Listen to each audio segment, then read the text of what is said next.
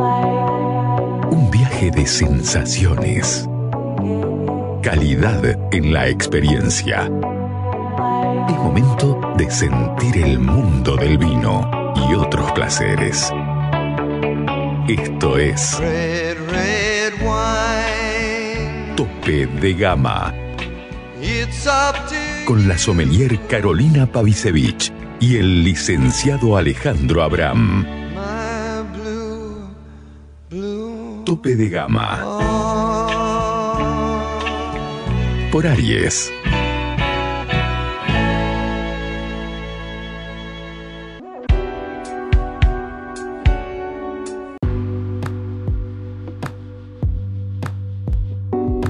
Te quería consultar sobre, bueno, eh, pues habló mucho de las heladas que azotaron toda justamente la parte de Tucumán, sobre todo, eh, y cómo la llevan ustedes a esa, cómo, cómo, cómo los afectó, eh, qué es lo que se pretende hacer, pero bueno, básicamente cómo los afectó eh, la helada de hace, un- de- de hace unos días. Ah, mira, bastante, bastante grave. Yo te cuento, o sea, en general eh, fue muy malo, ¿no? O sea, bastante intensa la helada, muy a de tiempo, o sea, súper tardía, cuando ya la, las plantas están totalmente verdes y Ujú. una planta que está verde no tiene resistencia a ese- al, al frío. Así que eh, a mí personalmente, Sí, yo estuve, eh, yo tengo las viñas a 2.300 metros de altura, sí, al pie, al pie del cerro, al pie del cerro, que son las cumbres calchaquíes, ujú, este, eh, y mira vos, yo me voy, me quedo dos, tres días por semana, de los días que, que puedo, ¿no? Si puedo estar toda la semana, mejor. sí, Pero este, ese día estuve allá y nosotros con el- los muchachos trabajan a las 4 de la mañana ya estábamos prendiendo fuego, eh, viendo qué se podía quemar, qué sé yo, pero sí, para atenuar un poco lo que el frío. sí, Y no, no, no. Ante, ante esa helada donde llegó a menos 5, claro. no como que valga, eh, te puede salvar un poquito, pero prácticamente. Así Y- que, bueno, es la lotería de la agricultura. Acá eh, hay muchos afectados. eh, yo te digo, hoy por hoy, eh, creo que con el, con el último que hablo de, la, de esta helada, porque Sí. eh, volver a lo mismo, a pensar que no podemos hacer vino, que bueno, estoy apostando al rebrote de esta viña Ajá. que va bastante bien y que calculo que algo de, de- de uva nos va a dar. Por supuesto que hay que pedirle al tiempo que tiempo al tiempo, digamos, Sí, ¿no? Porque claro. que no va a llegar temprano después y, y no lleguen a madurar. Claro. Eh, eh, lo que te iba a preguntar es, bueno, cuando a vos te sucede algo como esto, ¿no? Una helada de estas características, o un, o evento climático de estas características tan dañino, ¿cómo se sigue después? Eh, a ver, porque vos decís, bueno, voy a esperar el rebrote de, de estos brotes, eh, pero por ejemplo, eh, ¿qué otras alternativas se manejan? ¿Se maneja, por ejemplo, comprar uvas de, otros lados? Eh, no te digo tu caso personal, sino en una situación así que otras alternativas se pueden manejar para tratar de salvar. Claro. Bueno, sí, lo primero es como vos decís, hay que darle, este, digamos, mucha comida, buena agua, toda la planta, cosa que se recupere rápido y este, tener alguna posibilidad de producir algo. Mm, Eh, el tema de comprar uva. sí, eh, depende, menos mal que lo aclaraste. Sí, pero sí, sí, es verdad. Eh, de- claro, de- depende de cada emprendimiento, de cada... De hecho, en el valle, sobre todo en Cafayate, hay bodegas que tienen eh, otro, otras explotaciones en Mendoza, en La Rioja, en San Juan, sí, y pero todos sufrieron heladas, claro. todos, ¿no? Eh, Uno más, otro menos, pero todos. Entonces, este, en este, en este caso la compra de uva va a ser muy difícil, ¿no? Claro. Muy difícil. Yo personalmente no compro, tengo, eh, o sea, si hablas de terroir o terruño, como quieras, Sí. es lo mismo. Este, estoy abocado en eso. No, mi vino eh, no tiene que salir del perfil que tiene desde Claro. que nació. Entonces, no puedo. No sé, eh, a lo mejor hay algún lugar Claro. donde te den los vinos parecidos, qué sé yo, pero este, es muy difícil, entonces, no, sí, pero se soluciona con eso, siempre y cuando puedas comprar, porque esta helada puede generar, Claro. puede generar, sí, sí. Sí. Eh, y una, una cosa que vos decías era, por ejemplo, ¿qué son, eh, cuando vos hablabas de que, eh, ver qué es lo que se podía aprender? Y bueno, por ahí para el oyente que no sabe, ¿qué son las cosas que, por ejemplo, ustedes hacen cuando tienen un evento como este, como una helada? ¿Qué son las cosas que se hacen desde, la, desde los, en las bodegas, en los viñedos, como para tratar de prevenir estos efectos en, en las uvas? Sí, bueno, claro, lo ideal es eh, tener a ver unos tachos eh, con, con fuel oil y quemarlo, quemar madera verde, o sea, eh, entonces que esta madera produce mucho humo y al, al ser- cuando hace frío, ese aire caliente no sube, Sí. se forma como un techo que es de humo, pero eso protege hasta un grado, tal vez dos, protege bien. Después de 3 grados ya eh, eh, no hay humo que valga, no es Claro. muy difícil. Te queda nada prácticamente de, de producción en, en el estado vegetativo que, está la, que estaba la planta ahora. Claro. Eh, una, una consulta también es, por ejemplo, ¿esta helada va a tener consecuencias en el... eh, ¿Qué consecuencias va a tener en la, añada- en la añada 2023? Porque evidentemente la añada 2023 va a ser una añada atípica, por decirlo de alguna manera, y que porque va a ir con complicaciones, tanto de... eh, no sé si se afecta a la calidad de las uvas que están, o cómo... A ver, ¿cuáles van a ser las consecuencias de esta helada en la añada 2023? Y mira, eh, por eso te hablaba también, no te dije, pero recuperar la planta es lo más importante. Claro, Que tener uvita ahora, unas cuantas uvas, también sería lindo, pero sí, lo ideal es tener una buena, un buen rebrote, que la planta quede bien vigorosa, cosa que vos puedas hacer una linda poda sí, en la temporada.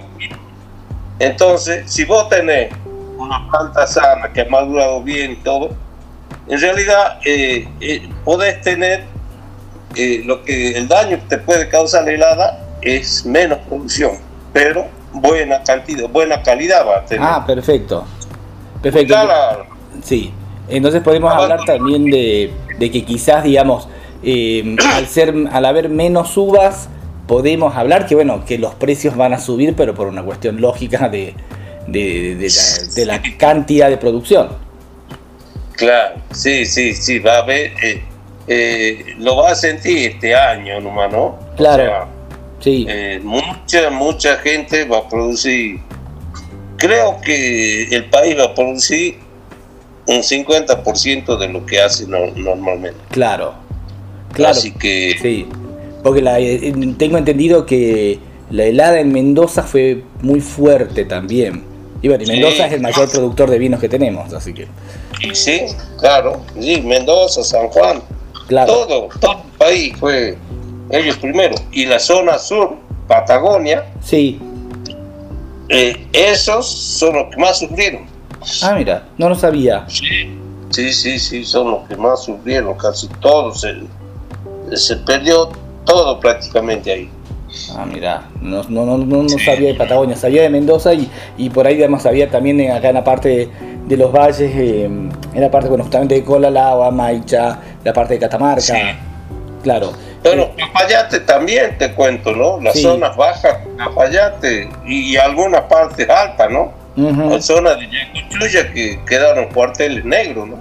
uf, Y el, a ver, te cuento, yendo a Cafayate desde Colalao, a entrada a Cafayate tenés un pa- una viñita sí, que está negra, ahí sobre la ruta. sí, y, así que, y después tuvimos la, el- la degustación del Copro este año. Entras a lo que es Estancia Capayate, Ujú. mucho daño, mucho daño a todos los planteles que hay por ahí. Claro, Sí, así que sí, las complica. zonas bajas, bajas son las que más sufren con la helada. Claro, eh, bueno, eh, muchísimas gracias por esta comunicación, Rolo. Por favor, por Sí. favor, que algo de algo le haya servido. Seguramente Ah. de, de mucha utilidad porque la idea es también que los oyentes tengan noción de, de- del lado del productor, que, el- que conozcan la realidad del productor y que conozcan, digamos, por qué, digamos, hay cosas que van a suceder en el- la industria del vino que tienen que ver con un evento climático bastante brutal que sucedió. Entonces es también Sí. darles a los- al oyente la posibilidad de que entienda eso también y que también los entienda a ustedes. Claro. ¿Mm? Hemos tenido una helada grave, grave en el 16, Ajá, pero fue a mediados de octubre. claro, Te imaginas, son dos semanas de diferencia donde la planta estaba ya a full, sí. ¿entendés? Pero toda planta que está cargada de agua, ujú, o sea, que tiene pleno movimiento, claro, eh, no, no, no tiene, se congela muy fácil. sí. Entonces se produce la ruptura de los tejidos y que lo que se, si nosotros a las cinco y media de la mañana vos alumbrabas una planta Sí, y ya veíamos cristales de hielo en las hojas. claro, Así que, y a las 6, que ya estaban aclarando un poco, la veía, ya tenía, ya se la veía rota, ya, ya tenía gotas de las hojas. Que la savia que está perdiendo ya. claro. Así que, no, fue grave, grave, pero bueno. ¿Cuál es la diferencia entre esa y esta?